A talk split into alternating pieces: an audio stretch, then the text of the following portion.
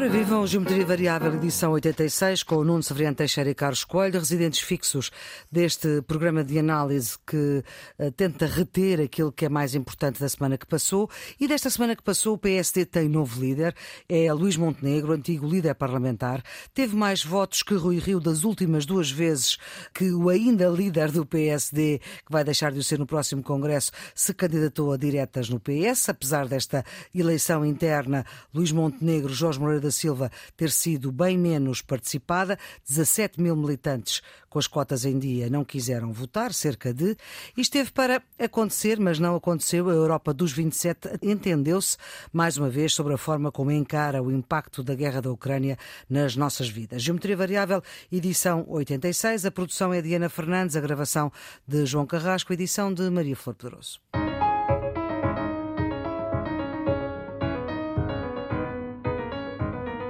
Até ao final deste ano, os 27 têm seis meses para pôr em prática o embargo até 90% das importações do petróleo russo, com exceção para a Hungria, a República Checa e a Eslováquia. São três países que não têm acesso ao mar e, por isso, vão poder continuar a receber petróleo russo via oleoduto. Mas a senhora von der Leyen já disse que quer acabar com esta situação o mais rapidamente possível. Também a Alemanha e a Polónia a prometerem reduzir gastos de energia. A aposta europeia é para ir rapidamente e em força para as renováveis. O maior banco russo fica sem acesso ao sistema internacional. Nuno, isto chega para acelerar o fim da guerra? Não sabemos. Uh, creio sinceramente que, que não, porque são efeitos, as sanções têm efeitos a médio e longo prazo e não têm efeito no imediato. Portanto, desse ponto de vista, uh, para pressionar uma, um, término rápido da guerra não me parece que tem, mas tem, sem dúvida, significado o político importante. Não é? Aliás, nós tínhamos aqui falado na semana passada no facto de estarem a uhum. começar a aparecer as primeiras fissuras entre os Estados-membros da União Europeia relativamente à guerra na Ucrânia. E agora e foram das... tapadas, houve assim um bocadinho de estuque nestas fissuras, ou não? Sim, exato, era isso que eu queria dizer. Esse primeiro sinal acaba por ficar estucado. Eh, porque o Conselho Europeu, num processo negocial que é muito típico da, da construção europeia, hum. Eh, onde há sempre.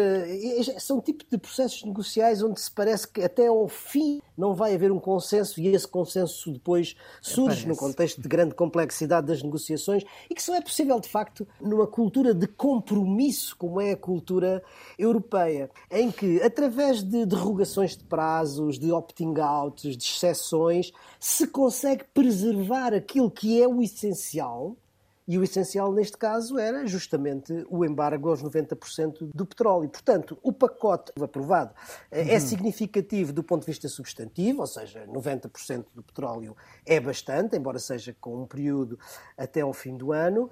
Uh, o maior banco russo, o mais importante banco russo, vai ficar fora do SWIFT. Portanto, isto do ponto de vista uhum. substantivo uhum. é importante, mas é ainda mais importante do ponto de vista político e simbólico porque permitiu manter a unidade da União Europeia e permitiu, ao mesmo tempo, satisfazer as pretensões nacionais eh, desses países que têm dificuldades particulares porque não têm acesso ao mar e têm que receber o petróleo pela via, pela via terrestre, como a Hungria, a Tchequia e a Eslováquia. A Tchequia, que é, agora, como agora se diz República Checa, como agora não é? se diz. Agora, que... eu acho que isto é uma vitória para a União Europeia, no sentido em que uh, uh, portanto, consegue a sua unidade, mas também é uma vitória porque é um processo que acelera a digitalização e a descarbonização As da renováveis, sua, não é? da sua uhum. energia, não é? Com investimento nas renováveis, com diferentes fontes alternativas, etc. E isso é também uma vitória do ponto de vista da União Europeia. Já o mesmo não diria para os países que, neste caso para a Hungria, para, para a Chequia e para, e para a Eslováquia, porque ainda que do ponto de vista político interno eles possam apresentar isso como uma vitória. Mais uma vez, conseguiram sim, sim. uma vitória perante a União Europeia. Isso vai, ao mesmo tempo, atrasar, de certa maneira, a sua autonomia energética hum. e, a, e, a, descarbonização das suas, das suas próprias energias, não é? Carlos, nós estamos a fazer este programa por razões não profissionais, cada um em sua casa. Carlos, tem inside information sobre como é que correram estas negociações? Foram difíceis, porque até houve uma altura que a senhora van der Leyen já estava descrente foram, foram complicadas e, para ser completamente sincero, não sei se não há acordos por baixo da mesa. Isto é, ah. Eh, as próximas semanas tornarão mais evidente se houve aqui ou não cedências, designadamente à Hungria, noutros dossiês, eh, para viabilizar esta decisão. Em qualquer circunstância, já há um sinal negativo. Qual é ele? É que depois do consenso que se estabeleceu entre o chefe de Estado e do Governo, o Conselho, por razões legais no tratado, não decide dar orientações. Não é? Sim. Tem de haver depois a decisão concreta sobre os textos legislativos. E quem eh, fecha o negócio, por assim dizer, são os embaixadores. Hum. É o chamado Coreper. E no Coreper, que se realizou esta semana, na quarta-feira, na sequência do Conselho, eh, o representante húngaro levantou problemas, ou seja, não viabilizou o texto. E porquê? Aparentemente, porque nas sanções um dos visados era o patriarca ortodoxo russo, o Cirilo, Sim. e a Hungria considera que ele não deve estar como um dos alvos uh, dessas sanções. Uh, e, portanto, bloqueou a aprovação do texto legal, que ainda estará em negociações à data em que estamos a fazer esta gravação. E, portanto, as coisas não estão completamente decididas. Para lá disso, a decisão em si é como o Nuno diz, não é?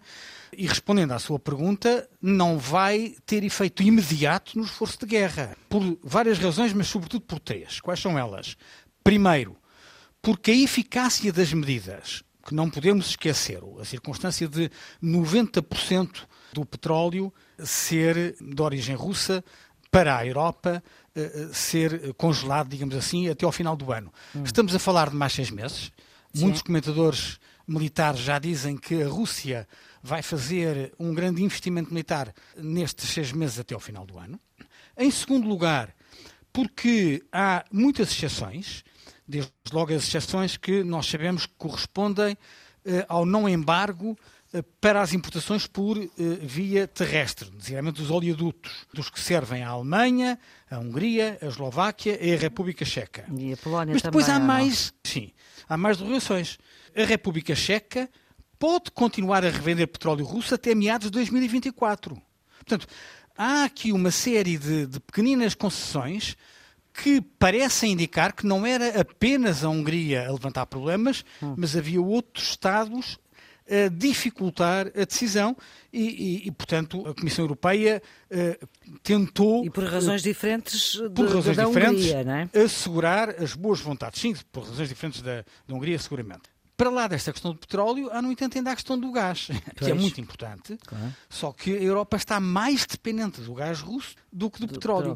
petróleo. Olha, vamos ser claros, este sexto pacote de sanções, que foi aprovado em condições que nós ainda não conseguimos avaliar, ou seja, não sabemos quais foram as contrapartidas, que tem decisões que estão mitigadas ou no tempo ou no alcance, e que para já os textos legais estão bloqueados no Coreper, este sexto pacote de, de sanções. para já ainda não é que constitui uma boa notícia, que constitui uma boa notícia, demorou vários meses a ser, a, a ser obtido. Quantos meses é que vão é que vai demorar o próximo? Se a União Europeia tiver que reforçar as sanções, como é que isto vai ser? Hein? O Nuno recordava há pouco, usava a expressão que a Flor sugeriu de, de estuque, portanto, as frinchas. O, o, o estuque a disfarçar, a disfarçar as fraturas, as frinchas, mas não, mas não as elimina. Portanto, eh, é, é, um fator, se quisermos, estético. Elas não são evidentes, mas estão lá. Uhum. Elas não são evidentes, mas estão lá. E eu creio, receio, que isso seja mais evidente à medida que o tempo passa. Podemos ver o copo meio cheio ou o copo meio vazio. Hum. Certo, Ou seja, apesar de tudo. O carro está eh, meio vazio este... e o seu está meio cheio, é isso? O meu, o meu está meio é, cheio. É verdade, no, é verdade, é verdade. no seguinte sentido. Porque esta é a fórmula tradicional, e o Carlos sabe isso melhor que eu, que, que viveu 20 anos no Parlamento Europeu, eu vivi alguns no Conselho, mas essa é a forma de trabalhar da integração europeia. E os compromissos que se, que se estabelecem são sempre compromissos num quadro de grandes diversidades de interesses, de grande complexidade de negociação e em que isso só é possível onde há de facto esta cultura de compromisso característica da Europa e que não existe em mais parte nenhuma. Vamos lá ver, deste ponto de vista, eh, sendo certo tudo aquilo que o Carlos acaba de dizer, há seis meses atrás era impensável que a Europa tivesse a caminho de uma autonomia energética que prevê o fim do carvão vindo da Rússia em agosto, o fim ou 90% do petróleo vindo da, da Rússia até ao final do ano e vamos ver o que é que se passa com o gás, que é mais difícil. Apesar de tudo, isto é um passo significativo no sentido da autonomia energética da União Europeia e de entrar e de acelerar o processo de descarbonização. Desse ponto de vista, eu acho que isso é, oh, Nuno, é, um, eu, é um eu não posso estar mais de, eu é um não posso estar mais de acordo. Eu não posso estar mais de acordo com o Nuno. Ou seja, o side effect da União Europeia reforçar a sua autonomia energética e apostar em tecnologias diferentes daquelas que tinha apostado até agora é um resultado positivo. E concordo também com o Nuno que a lógica do compromisso faz parte do processo de decisão europeu, ou seja, face à diversidade de interesses, de, de, nacionalidades, de línguas, etc., o compromisso é a única forma de nós decidirmos sem rupturas, isto é, sem que uns se sintam a tirar proveito e outros se sintam prejudicados uh, pela decisão. Relativamente a isso, estamos todos de acordo. O meu problema é se o assentimento, se o consentimento, se o mecanismo de aprovação se faz com acordos debaixo da mesa noutros tabuleiros. Por exemplo, a suspeita que existe de que a Hungria teve garantias de que o mecanismo do respeito pelo Estado de Direito e da democracia que pode condicionar o acesso aos fundos comunitários eh, terá um tratamento de favor. É verdade ou é mentira? Isto é, a Hungria conseguiu na prática, suster as iniciativas da Comissão Europeia noutros dossiês onde tem interesses próprios. Houve aqui uma negociação menos bonita com outras coisas em cima da mesa que não têm a ver com aquilo que se decidiu, isto é, com as derrogações relativamente às sanções face à Rússia. É isso que me preocupa. É a ideia sim, sim, de que não, pode, podemos estar aqui com cartas escondidas que vão minar a credibilidade da União Europeia, porque é a ideia de que o, o compromisso só se consegue com cedências que são dificilmente justificáveis. Uhum. Sim, sim, é isso a, a, a, benefício de inventário. Vamos ver o que é que qual é o resultado final. Agora, há uma outra coisa que é certa, e nisso o Carlos dizia há bocadinho e com razão, é o efeito prático que isto tem para travar a continuação da guerra é, é muito reduzido a curto prazo. Certo. Entretanto, das notícias da guerra, temos que os sauditas vão produzir mais petróleo para compensar a falta do russo, que é um parceiro que a Europa não quer muito ter. Entretanto, também há mais armas. A Rússia diz que a ajuda dos Estados Unidos em armas é uma provocação direta. Ah, e Lavrov diz que os Estados Unidos e o envio de sistemas avançados de mísseis para a Ucrânia pode arrastar um terceiro país para a guerra. A Ucrânia promete não usar nada disso naquilo que é fornecido pelos Estados Unidos em território russo, mas o que é certo é que se das palavras se passa à prática, os tempos que se divizinham continuam a ser cada vez mais sombrios. Não me surpreende que a Arábia Saudita esteja disposta a aumentar a sua produção de petróleo. E porquê? Porque pode haver um problema no mercado. A redução anunciada das importações europeias, primeiro, como nós já vimos há pouco, não vão ter impacto imediato e não estão a ter impacto no mercado. Porquê? Porque, a despeito de todo o mundo condenar a invasão na Ucrânia, há países que, pelas, pela porta das traseiras, estão a aproveitar a oportunidade. Quais são eles? É designadamente a Índia e a China, que aumentaram as suas compras de petróleo e de gás da Rússia e aumentaram também as suas exportações. Eh, a Rússia, aliás, diz, não sei qual é a veracidade do, número, mas admito que possa ser verdadeiro, de que aumentou a exportação de produtos energéticos em 6% no último mês, sobretudo para a Índia e para a China. Portanto, há países a tirarem partido desta circunstância. Eh, isso também nos obriga a olhar para o mercado com esta ideia. A Europa vai reduzir as suas importações, isso vai ter consequência a prazo, mas para já, além de não haver eh, uma redução de créditos na Rússia, pode até haver um aumento porque eles estão a aumentar a exportação. Ehm, relativamente às armas, eh, isso aumentou outra vez a tensão entre Washington e Moscou. aparentemente, os Estados Unidos vão fornecer eh, mísseis de grande precisão, embora de médio alcance, uh, à, à Ucrânia. Isso vai aumentar a capacidade defensiva da Ucrânia mas os russos, naturalmente, não estão nada contentes com essa situação. Zelensky recordou num discurso esta semana de que o território ucraniano ocupado pela Rússia já é 20%. A Rússia paulatinamente continua a progredir um terreno, uhum. não de uma forma muito rápida, mas de uma forma consistente.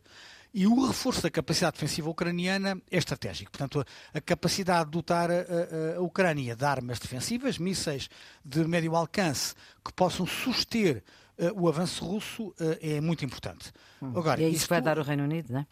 E é isso também vai, que vai dar o Reino Unido. Não, não.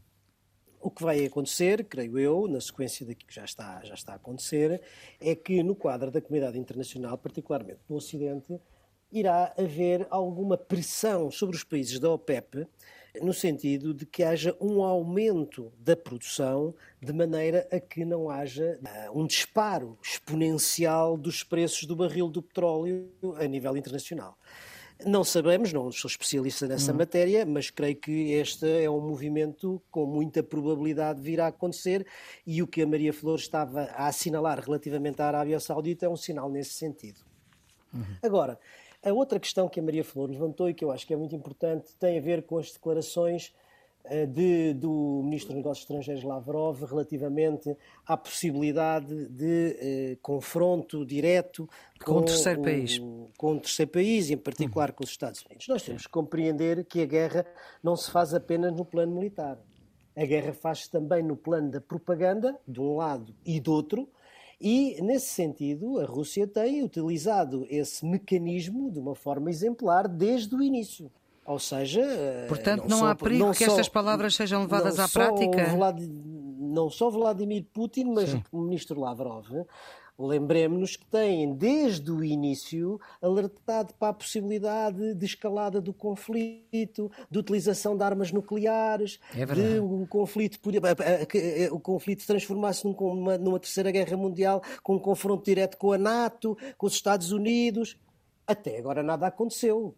Pois, mas também se, se quisessem, se quisessem que isso acontecesse, já teriam tido mais do que pretexto para isso. Portanto, eu acho que isso faz parte de uma, uhum. de uma, de uma guerra de propaganda que visa, digamos, injetar na opinião pública, uhum. na opinião pública ocidental o receio de que isso possa vir a acontecer e, portanto, forçar as opiniões públicas a uma posição mais favorável para o fim da guerra e, portanto, para a manutenção de um status quo que neste momento no Donbass parece ser favorável à, à, à Rússia. Uh, mas daí a que isso se transforme numa, numa realidade, vai um grande passo. E a carta, ou o artigo, melhor dito, escrito por uh, o presidente Biden uh, ontem ou anteontem, são, digamos, a desmontagem dessa tese de uma forma que me parece bastante eloquente. Uhum. Gostava de vos ouvir sobre. Houve um referendo na Dinamarca sobre a adesão do país à NATO e o resultado não podia ser mais claro do que isto. 67% dizem que sim, é uma mudança de política da Dinamarca que não se via há três décadas. É, é uma vitória por dois terços, 67% uhum. votaram sim, 33% votaram não, e isto prova aquilo que nós já dissemos várias vezes, é que Putin conseguiu alterar a geografia política da Europa uh, com esta agressão à Ucrânia. Hum. Países que tinham uma tradição de neutralidade de décadas, com medo das próximas aventuras de Putin, mudam eh, significativamente a sua abordagem relativamente a estas matérias da segurança e da defesa. Uhum. Uh, portanto, não são só, não é só a Suécia e a Finlândia que já tínhamos referido em, em, programas de geometria variável de outras semanas, é agora a Dinamarca que por dois terços uh, deixa cair a uh, chamada cláusula de exclusão do país na Política Europeia de Segurança e Defesa. E com o referendo, Nuno? Sim, claro. É a expressão clara da vontade dos povos nesse sentido e é a confirmação daquilo que nós já tínhamos dito relativamente à Finlândia e à Suécia e que agora se estende também à, à opinião pública da Dinamarca, que é o medo da ameaça russa está instalado na Europa do Norte, em particular nos países escandinavos, e, portanto, essa mudança de percepção da ameaça faz com que as populações, as opiniões públicas, as sociedades entendam que a melhor forma de assegurar a sua segurança não é a neutralidade, é o alinhamento.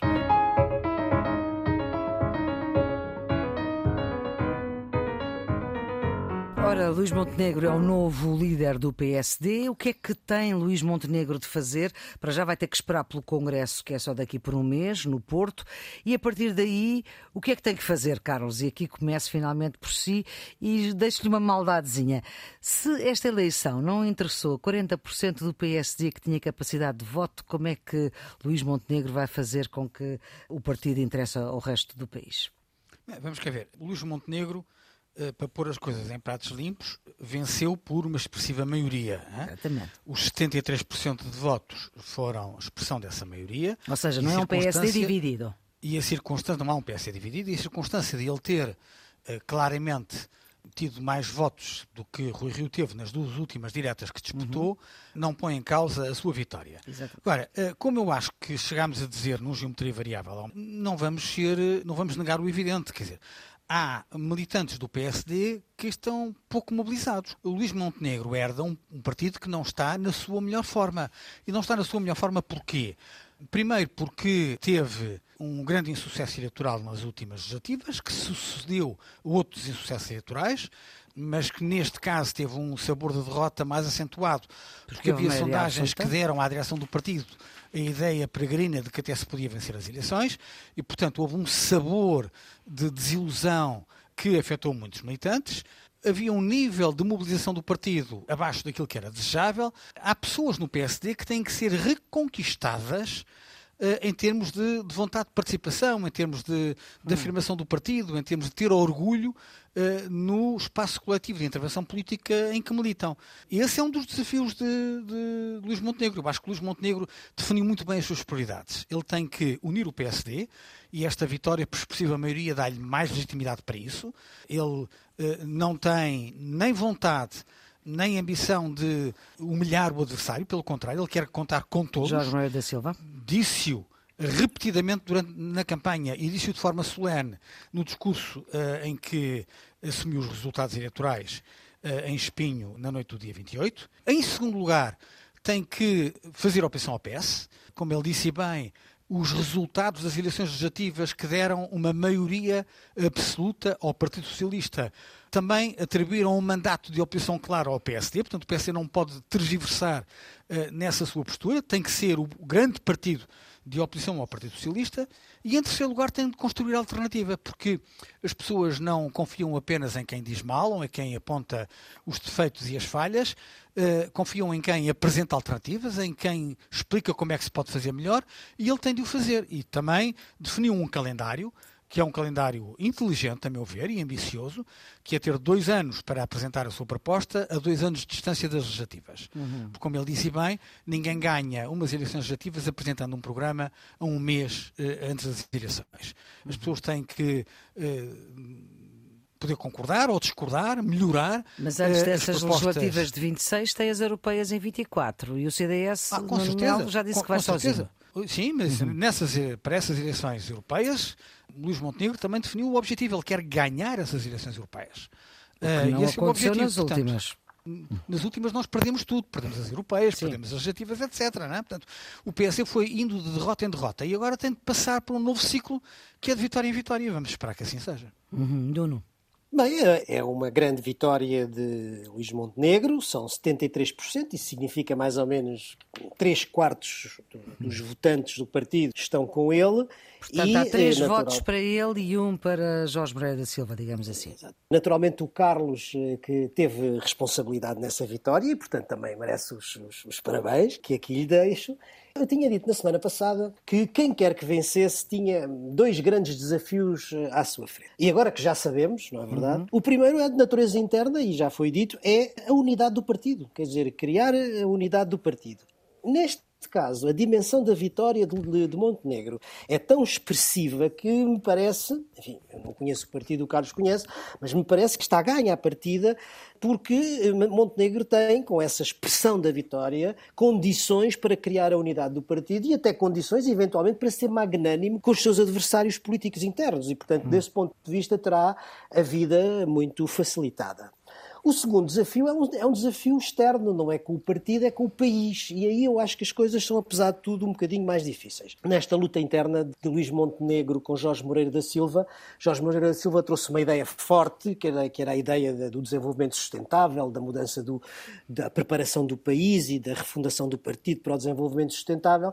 Era um, uma coisa nobre, mas um pouco abstrata. Enquanto que o grande mensagem política, que foi muito eficaz de Luís Montenegro, era uma mensagem mais simples que era vamos deitar fora o PS, vamos despejar o PS, e isso teve obviamente, eh, sintonia com aquilo que provavelmente os militantes queriam, queriam ouvir. Agora, é a, a, eficácia dessa mensagem que funcionou bem eh, não chega para criar de facto, ou para, para, para despejar de facto o PS.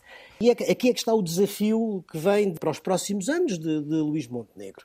Porquê? Porque quando o, se estava na crise financeira e depois da queda do governo Sócrates, o, o PSD tinha de facto um projeto teve um projeto alternativo para o país. Não era um projeto de alternância, era um projeto alternativo, tinha um projeto político diferente para o país. Passava basicamente, todos nos lembramos, pela ideia das contas certas, de pôr as finanças públicas em ordem e vinha juntamente com isso um segundo objetivo, que era um verdadeiro programa político-ideológico, que era o de fazer as privatizações da economia, fazer as reformas ditas estruturais, liberalizar o mercado de trabalho e tudo isso era, obviamente, uma alternativa, uma ideia diferente, um projeto diferente para, para o país. Que, que o PSD, aliás, concretizou. Ora bem, agora, o que me parece é que hoje a situação é muito diferente e nós não temos ainda, provavelmente é o que o Luís Montenegro fará agora nos próximos anos, a criação de um projeto alternativo. Porque, vamos lá ver,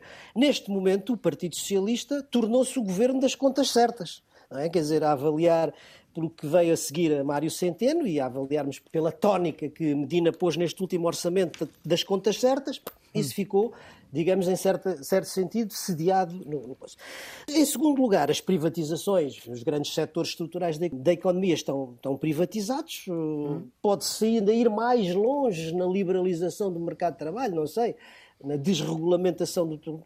Mas o que é que falta fazer desse projeto? Falta, provavelmente, liberalizar ainda mais a educação, a saúde e a segurança social. Mas é aqui, na minha maneira de ver, que, que eu acho que começa a dificuldade de construir esse projeto alternativo. Porque vamos lá ver uma coisa.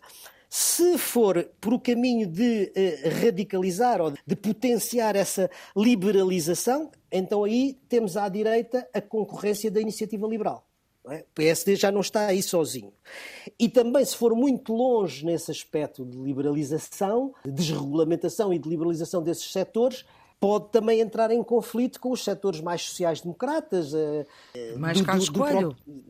eventualmente mais Carlos Coelho, o Carlos dirá, se vai para, digamos, para, para o sentido contrário, de proteção de algumas áreas sociais, de, de manter, eh, digamos, essa combinação entre o setor público e o setor privado, ou seja, para o lado social-democrata, então tem a concorrência do PS. E, portanto, eu, eu diria Uma quadratura este... do círculo complicada. Exatamente. Para se conquistar o poder é preciso ter, de facto, um projeto alternativo àquele que, neste momento, existe.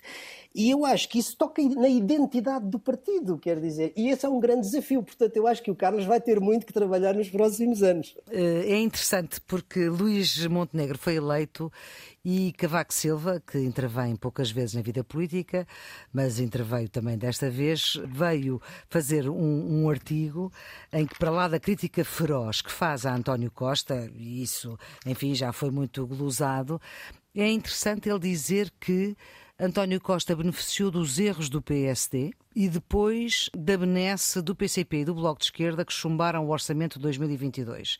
Eu gostava de ouvir o Carlos. Uh, será que um dos erros do PSD para Cavaco Silva, com quem Luís Montenegro vai falar, é que o PSD devia ter viabilizado o primeiro orçamento de António Costa de 2022? Eu não falei com o professor Cavaco Silva e, portanto, não Não, não, mas é só o que leu. Mas uh, isto é portanto, o, não, o artigo. Do, está no artigo. Do, do, que li, não, do que li é evidente que há uma crítica à postura do PS nos últimos anos. Portanto, uh, vamos ser claros, o professor Cavaco Silva aí não, não, não, não pediu a ninguém para dizer por ele. Ele faz uma crítica clara, na minha opinião, à gestão política do PS nos últimos anos. E, portanto, isso não tem uh, outra interpretação. Não é? eu posso considerar, há duas formas de considerar o timing. Muitos comentadores disseram que é uma vingança que serve fria depois do discurso da posse do governo e, portanto, passado dois meses, Cavaco Silva uh, faz a sua leitura dos acontecimentos. Sim, dá os parabéns quatro meses depois das sim. eleições, enfim. O, Os parabéns irónicos, claro. Agora, também é verdade que, como você começou por dizer, Flor, o artigo surge depois da eleição de Luís Montenegro. Portanto, há a ideia de que o professor Cavaco Silva também eh, não quis eh, ruído durante a disputa interna eh, e, a, e, a, suspeita de que ele podia estar eh, a apoiar mais um candidato do que outro, não é? porque qualquer crítica à gestão do partido nos últimos anos acabaria por ter um efeito ricochete sobre a candidatura de Jorge Moreira Silva, que se apresentou como mais próximo de Rui Rio. Uh, assim, não há uh, nenhuma leitura perversa que se possa fazer sobre o envolvimento na, hum. na, disputa interna, embora fosse legítimo, porque ele é militante, um, e, e, portanto, mas não é possível essa, esse, esse aproveitamento. Agora, é um, é um, é um, é um artigo notável, hein? é um artigo notável. E eu acho que o professor Cavaco Silva tem muita razão naquilo que diz. Uhum. Não, não. Não li o artigo. Ah, pronto. É como, é como António Costa. É como António Costa. Costa. António é Costa como António também. Costa. Nós gravamos este programa, o ouvinte sabe disso, e pelo menos até agora, até agora António Costa não leu o artigo e Nuno Severiano Teixeira também não. Pronto, tenho, ficamos tenho, assim. Tenho, pouco, tenho poucos tempos livres e os que tenho sempre os uso um pouco melhor.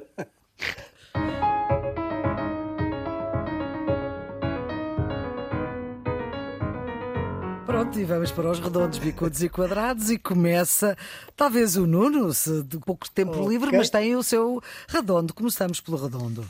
Vai para a sexta vaga do Covid que parece hum. começar a ceder em Portugal.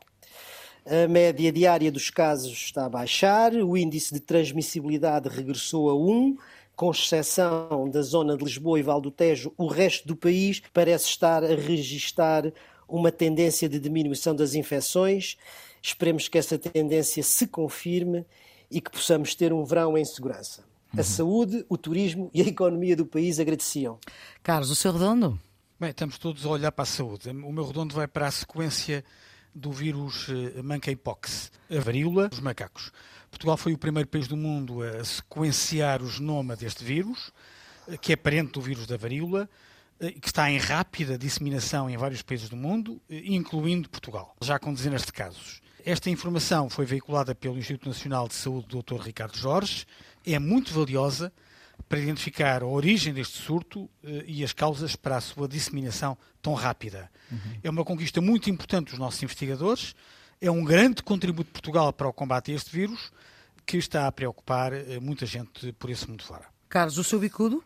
Caos no aeroporto de Lisboa. No passado fim de semana, milhares de pessoas ficaram concentradas no aeroporto de Lisboa, enquanto os funcionários do CEF, do Serviço de Estrangeiros e Fronteiras, se encontravam em plenário. Horas de espera em filas para verificação de passaportes colocaram o nosso aeroporto de Lisboa nas bocas do mundo pelos piores motivos. Uma estrutura ineficiente que atrasou voos e a vida de milhares de passageiros. A extinção do CEF está anunciada, o Ministério da Administração Interna já veio afirmar que quer reforçar os efetivos de polícia no aeroporto para evitar estas situações, mas a verdade é que a extinção do CEF não está concluída, está adiada de semana para semana. Não parece haver uma estratégia para as nossas fronteiras no meio de tudo isto. Nuno, no seu bicudo. Crise alimentar que não me parece que está para ficar. Depois da invasão da Ucrânia, tudo se complicou. A Rússia, que é um grande produtor e exportador, diminuiu as exportações. Mais do que isso, bloqueou os portos a partir dos quais a Ucrânia também exportava. Usou a crise alimentar como arma de guerra, mas há muito mais para além da guerra. A China, que é o maior produtor mundial de cereais, não é um grande exportador. E a Índia suspendeu as suas exportações por causa da seca. Ou seja, para além da guerra que está a agravar toda esta situação, isto é uma preocupação que vai acompanhar os próximos tempos e a mudança climática não vai ajudar. A questão alimentar já está a afetar uma boa parte dos países em desenvolvimento e eu acho que é uma grande preocupação para os próximos tempos. O seu quadrado, Nuno? Novamente para a inflação. Se é certo que a inflação em Portugal está na média europeia, a notícia de que voltou a bater recordes desde 1993 com 8,1% no último mês, e por outro lado o regresso da Euribor a terreno positivo, que significa o aumento das taxas de juro, nada disto são boas notícias. Por outro lado, Portugal continua com o maior crescimento da zona euro, eh, sob o aumento do consumo e das exportações.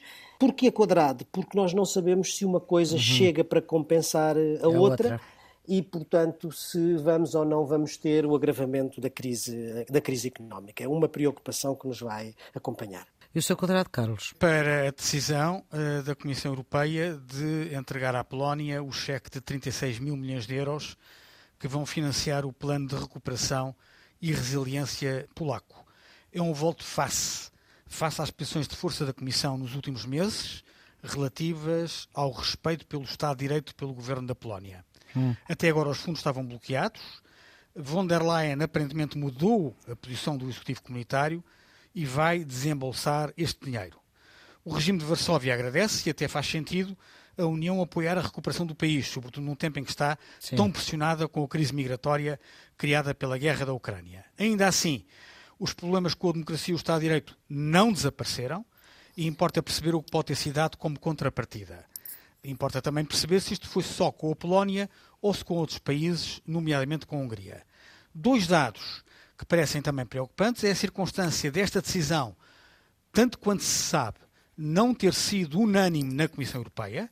Houve comissários que votaram contra ela, designadamente o primeiro vice-presidente Timmermans, e rumores em Bruxelas dizem que isto pode ser alvo de um debate ácido na próxima semana no plenário do Parlamento Europeu, com Ursula von der Leyen a responder a perguntas delicadas dos deputados europeus. É uma questão para estarmos bastante atentos. atentos. O Carlos vai estar seguramente e nós aqui também. E agora pistas para fim de semana. Carlos, qual é que é a sua pista? Bem, falamos tanto no PSD, não posso deixar de recomendar dois livros, na prática é um, em dois, em dois volumes, do professor Marcelo Belo de Souza, sobre a revolução a Revolução do 25 de Abril e o nascimento do eh, PPD. São dois livros que uhum. referem tudo o que aconteceu entre abril de 74 e maio de 75. Livros já com alguns anos, têm mais de 15 anos, mas em qualquer circunstância são peças de interpretação histórica que ajudam a perceber as circunstâncias em que o PSD cresceu e a multiplicidade e diversidade de contributos de pessoas com orientações muito diferentes. Eh, são dois livros muito interessantes. E essa recomendação de leitura é para quem? É para Luís Montenegro? não, Luís Montenegro é, conhece bem esta realidade, embora a não tenha vivido, porque claro, era jovem, é mais novo do que a fundação do PS. Exatamente, é mais novo. Nuno, a sua sugestão de fim de semana?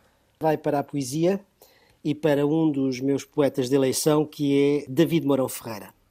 É a segunda edição da obra poética de David Marão Ferreira, publicada pela Assírio e Alvim, organizada por Luís Manuel Gaspar, com a colaboração de David Ferreira, do filho. filho. exatamente, uhum. e onde se reúnem os mais belos poemas desse que é, enfim, por excelência, o poeta da beleza, dos sentidos, do amor, do eterno feminino.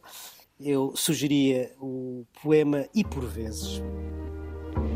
E por vezes as noites duram meses e por vezes os meses oceanos, e por vezes os braços que apertamos nunca mais são os mesmos. E por vezes encontramos de nós, em poucos meses, o que a noite nos fez em muitos anos. E por vezes fingimos que lembramos. E por vezes lembramos que, por vezes, ao tomarmos o gosto aos oceanos, só o sarro das noites, não dos meses, lá no fundo dos copos encontramos. E por vezes sorrimos ou choramos. E por vezes, por vezes, ah, por vezes, num segundo se envolam tantos anos. E fomos buscar Beatriz Batarda a dizer este e por vezes de David Mourão Ferreira. Está no portal Ensina da RTP, que é também um sítio que vale a pena visitar. E é assim que termina esta edição número 86 do Geometria Variável. A produção foi de Ana Fernandes, a gravação de João Carrasco, a edição de Maria Flor Pedroso, os residentes fixos Nuno Severino Teixeira e Carlos Coelho. Esta equipa volta para a semana para o pôr a par daquilo que interessa reter. Tenha uma boa semana.